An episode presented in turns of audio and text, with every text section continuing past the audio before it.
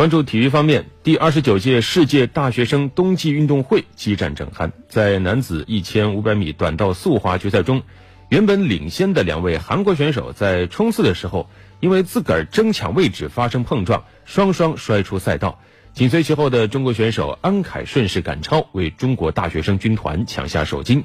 这也是前冬奥会冠军王蒙作为主教练带队以来获得的第一项综合性运动会的世界冠军。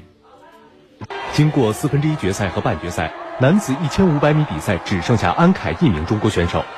来自中国海洋大学的安凯出发之后并不占优势，两名韩国选手显示了强劲的实力，迅速占据了前两位。但是比赛最后阶段出现了戏剧性场面，进入最后一圈，两名韩国选手发生身体碰撞，给了安凯反超的机会，这样安凯就获得了这个项目的冠军。嗯，感觉还是。挺开心的，挺高兴啊，也挺激动的。嗯，但是还是感觉这次比赛也是把平时训练当中的一些用的那个能力和技战术也发挥了出来。感觉还是也是把自己的心态放平嘛，把心态放平稳，然后一轮一轮去比。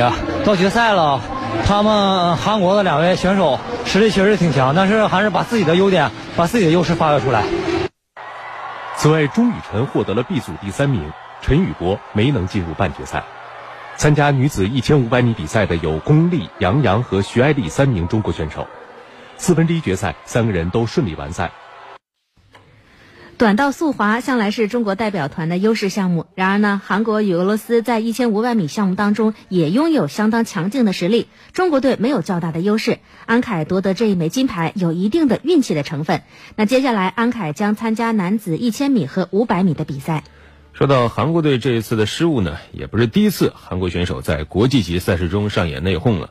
去年平昌冬奥会短道速滑女子一千米决赛中，韩国双保险崔敏静、沈西西也是同样因为自个儿争抢位置，都错失了登上领奖台的机会。所以这回，不少网友也评论，在韩国啊，比对手更可怕的往往是队友。